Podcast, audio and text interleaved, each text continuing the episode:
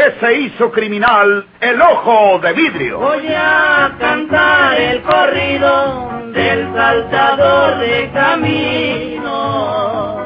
La borrascosa juventud de Porfirio Cadena. Cómo perdió uno de sus ojos y por qué tuvo que seguir la vida criminal perseguido por sus poderosos enemigos. Una nueva serie campirana del escritor norteño, Don Rosendo Ocaña.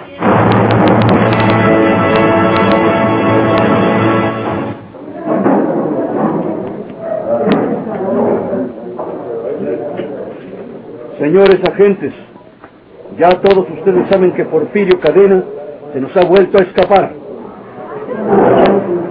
Ya sé que se susurra por ahí que se me escapó a mí o que escapó por mi culpa. La verdad es que hasta ahora no le hemos concedido a Porfirio Cadena la importancia que realmente tiene como criminal. Hemos querido tratarlo como un maleante provinciano cualquiera y de ahí se deriva esencialmente nuestro fracaso hasta estos momentos. Ahora por culpa mía, ayer por culpa de otro, antes por descuido del de más allá. Pero la cuestión es que ya se nos ha escapado tres veces en esta misma capital. Esta última ocasión ha sido la más sangrienta, porque Porfirio acribilló a uno de nuestros compañeros en la privada de la calle Cedro. Y esta madrugada mató a tiros al chofer de un auto ruleteo. Hasta aquí los comentarios. Antes de que ese asesino tenga tiempo de ir más lejos, vamos a revolver hasta el último rincón de la ciudad y hasta dar con él. Los jefes de grupo ya tienen instrucciones de tratarlo como se merece. A trabajar, señores.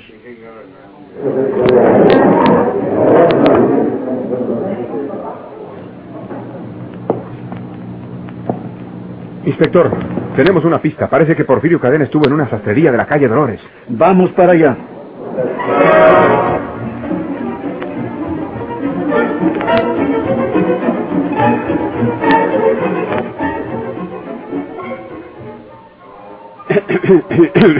Eh, pues sí, señor, como a las siete y media de esta mañana, señor inspector.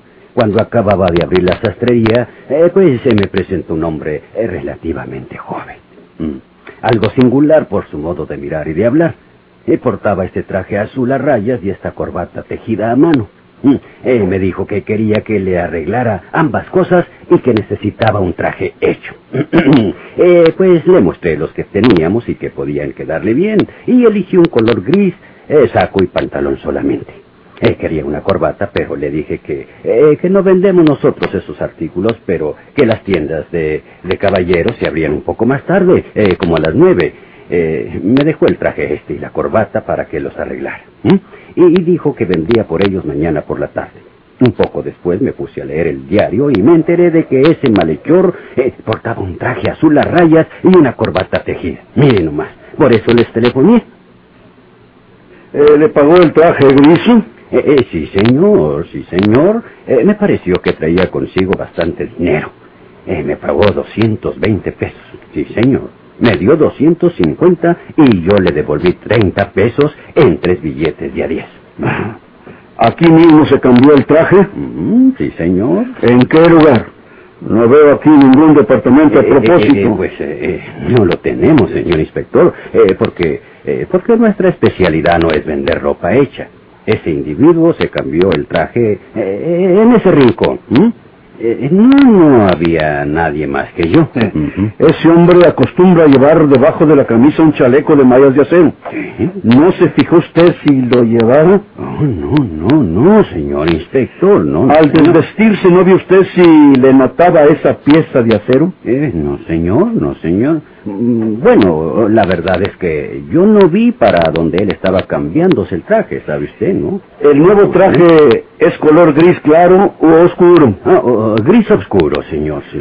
¿Sin listas? Es sin lista, señor. Eh, eh, completamente liso, eh, de casi mil peinados, señor. ¿Alguna particularidad del traje para reconocerlo? Pues, pues, eh, pues, no. ¿Mm? No, ninguna particularidad, señor inspector. Muy bien. Si ese hombre volviera por aquí, nos avisará usted a la oficina inmediatamente. Oh, sí, señor, sí, señor, cómo no.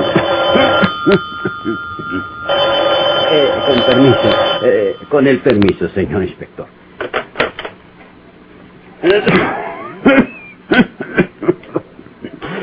Eh, Sastrería Barrera para servirle. ¿Se encuentra todavía allí el inspector Riverol? Eh, sí, señor, sí, señor. Aquí está, aquí está. Eh, eh, espere un momento. Es para usted, señor inspector. Gracias. Habla Riverol. Inspector, aquí en una tienda frente al mercado de San Juan, nuestro hombre adquirió algunas ropas. Eh, ¿Qué clase de ropas? Ropa interior, camisa, corbata y calcetines y pañuelos. Muy bien. Oye, Ernesto, estableceremos enseguida una estricta vigilancia en torno de los hoteles de modesta categoría y las casas de huéspedes, también en los baños públicos como los del Jordán y el Harem, etcétera. Eh, Muy bien, señor inspector. Sigan por esos mismos lugares. Enseguida voy yo por ahí. Busquen en las barberías. No se le vaya a ocurrir rasurarse antes de ir al baño. O investiguen en los establecimientos donde expenden cosas para la rasura. Rastrillos, hojas, peines, en fin. Eh, Sí, señor. Si anda tan tranquilamente de compras el muy bandido, debemos aprovechar su aplomo para dar con él. Y no lo olviden, tírenle a dar. Porfirio Cadena debe ser muerto.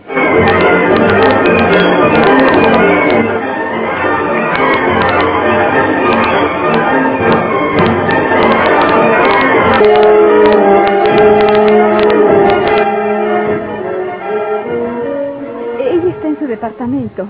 Muy bien. Creemos, señorita Manzano, que Porfirio Cadena vendrá a verla.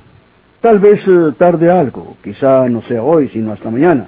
Posiblemente por la noche, pero estamos casi seguros de que vendrá. Yo quiero que me protejan, inspector. Mis cálculos, señorita Manzano, son en el sentido de que Porfirio no vendrá para hacerle daño. Ya ha demostrado que se enamoró de usted. Tal vez le proponga matrimonio o, o que lo siga a otras tierras. Queremos que usted nos ayude, señorita Manzano, para poder capturar de nuevo a ese hombre y no darle ninguna oportunidad de escapatoria. Queremos que si él le propone casamiento, simule que lo acepta. Y si le pide que la siga a alguna parte, también finja aceptar. Pero procurando ponerse en contacto con nosotros de algún modo que él no lo sepa ni lo sospeche. ¿eh? Yo no sirvo para el caso, inspector. Soy una cobarde. Tal vez Carmela sí, porque ella es valiente. Sí, sí, pero Porfirio no se ha enamorado de la señorita Carmela. Porfirio Cadena no irá en busca de la señorita Osuna, vendrá en busca de usted. La seguridad futura de todos depende del servicio que le estamos rogando a usted ahora, señorita Manzano. ¿Está dispuesta a ayudarnos? Está bien. Dígame lo que debo hacer. Es muy sencillo. Cuando Porfirio venga, ¿Por qué cree usted que vendrá? porque un hombre se preocupa de la pulcritud y presentación de su persona cuando va en busca de una mujer.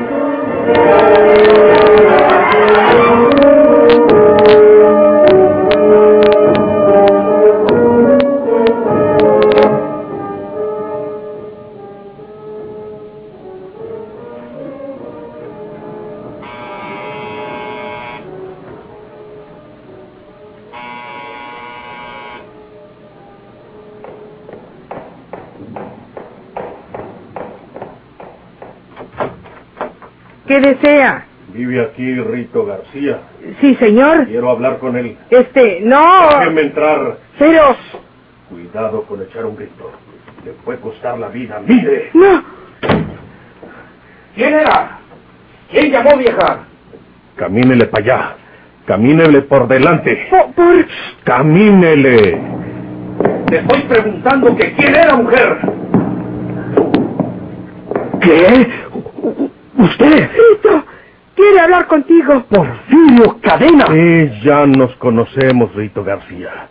Leí unos periódicos y supe que mientras el director de la prisión, tu jefe, fue a dar al hospital herido, tú saliste en libertad bajo fianza. ¿Dónde está el chaleco de mallas que me quitaron cuando me encerraron en la prisión? Pues allá está, en la prisión, Porfirio. ¡Mentiras! ¿A poco una cosa de esas no le iban a dejar para ustedes? Está en el archivo de esas cosas en la prisión, Porfirio. Así se hace siempre. Te digo que mentiras. Te voy a dar tres segundos para que me digas la verdad. Porfirio. Y tú sabes si me obligas a matarte como un perro. No, señor. ¡Porfirio! ¡Uno! Te, te- te lo voy a decir. ¡Dos! El chaleco de mallas lo tiene el director en su casa. Se lo llevó para su casa. Bueno, bueno. Pues vamos a hacer una cosa. Tú vas inmediatamente por él a esa casa del director. Y si no vuelves y me traicionas, y le dices algo a la policía, mato a tu mujer.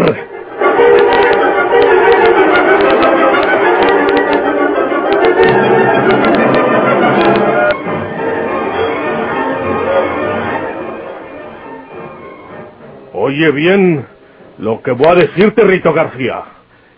Ya sé que cuando salgas de aquí puedes hablarle por teléfono a la policía y decirles que aquí está Porfirio Cadena. No, Porfirio. Y con eso me friegas. Pero acuérdate que aquí tengo a tu mujer y que si la policía viene, ella será la primera que cae muerta a tiros de mi pistola. Eh, Porfirio. Déjame hablar. Y si por cualquier maña que te des o porque no te importe la vida de tu mujer me cae la policía, no creas que me van a agarrar. No son tan hombres como para agarrarme a mí. Y entonces te buscaría, Rito. Te buscaría y te encontraría donde quiera que te metieras. Para beberme tu sangre de traidor. Basta, basta. ¿Para qué estás diciendo esas amenazas? Usted cállese, vieja desgraciada, porque No, yo... no, no, Porfirio. No le pegues a ella, Porfirio. Pues dile que se calle la boca. Ya, ya no va a decir nada. No te vayas, Rito. No me dejes sola con este hombre, porque sé que me matará.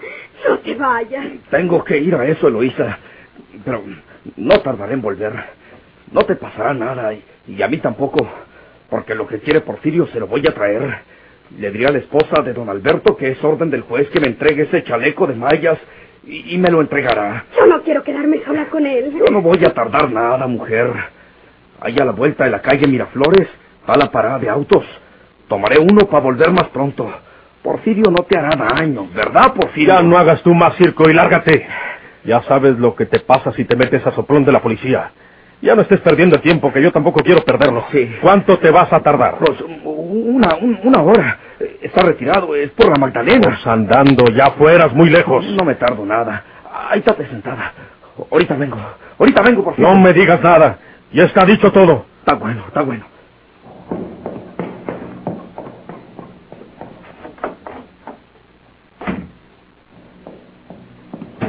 ¿A dónde va usted? Tengo que hacer. Usted no se mueve de ahí. ¡O la mato! ¡No! ¡No! Cállese la boca. ¿Quiere alarmar a los vecinos? Deje de lloriquear y se quieta. Y mucho cuidado si se trata de salir de aquí mientras hablo por teléfono. ¿Está bueno este aparato? Sí.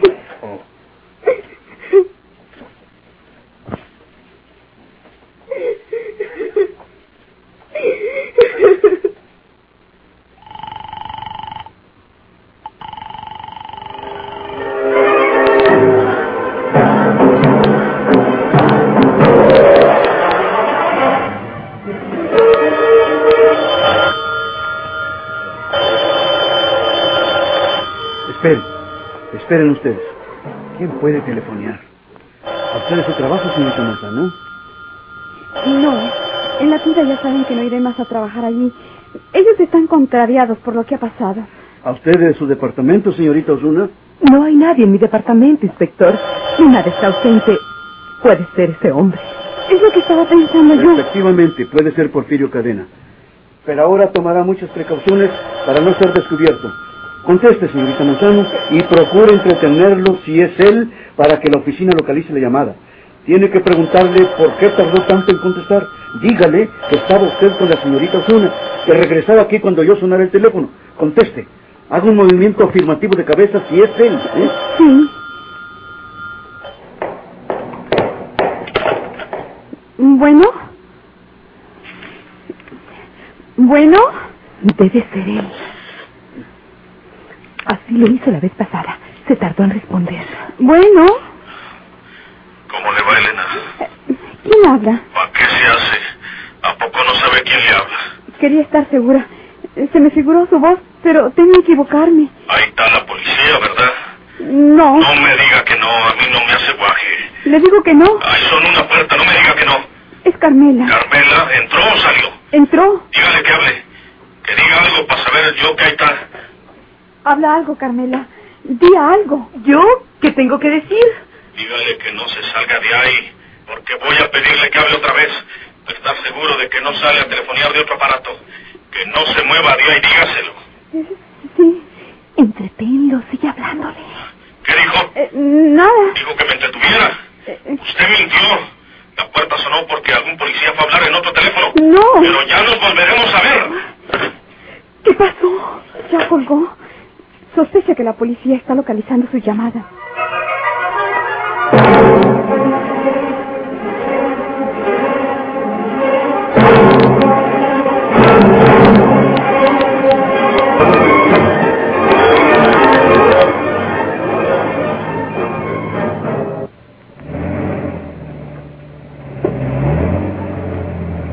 Inspección Federal a Inspector Héctor Riverol.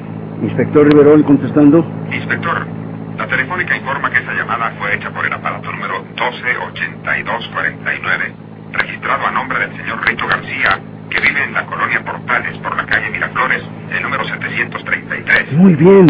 Magnífico. Comuníquese con todas las patrullas que transitan por rumbos próximos a la colonia Portales. Denle los datos completos y díganles que en esa casa o próxima a esa casa debe encontrarse Porfirio Cadena, que rodean todas las manzanas que circundan ese domicilio en un área de 400 metros por lo menos. Que tiren a dar, que queremos atraparlo y no nos importa si es vivo o muerto. ¿Enterado? Enterado.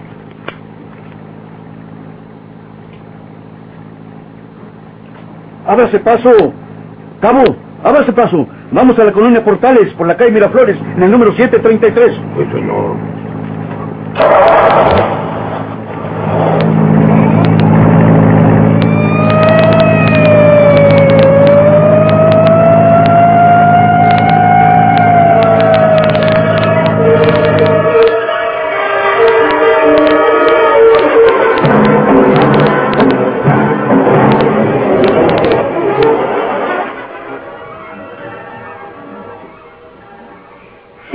Que la policía localizó su llamada telefónica, como lo dijo usted a la persona que la llamó, pronto vendrán y lo agarrarán. Será mejor que se vaya a tiempo. No me moveré de aquí hasta que su marido venga con mi chaleco de mallas. Y si no vuelve, la mato a usted. Eh, ¿Qué, qué es eso? El ¿Eh? timbre de la puerta de la calle. Su marido trae llave para entrar, ¿verdad? No sé. Dígame la verdad o le doy un tillo. Sí, Rito trae la llave. No puede ser él. ¿Quién puede ser? No sé. Mire, va usted a abrir. Yo me quedaré por detrásito de la puerta. Y mucho cuidado con soltar algo porque se muere. Ándele, vamos.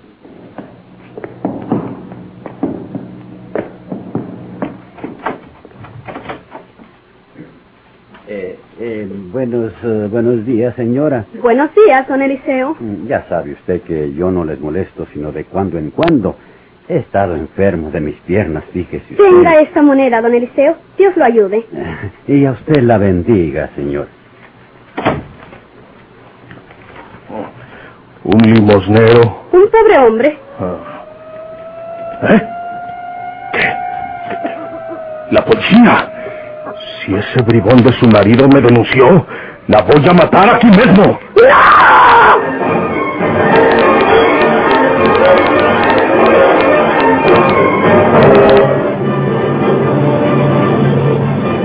¿Por qué se hizo criminal el ojo de vidrio?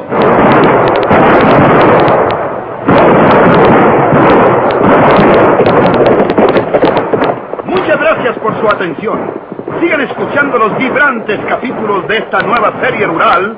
¿Por qué se hizo criminal el ojo de vidrio? se disfrazaba de arriero para asaltar los poblados. Burlándose del gobierno, mataba a muchos soldados, nomás blanqueaban los cerros de puros encalzonados.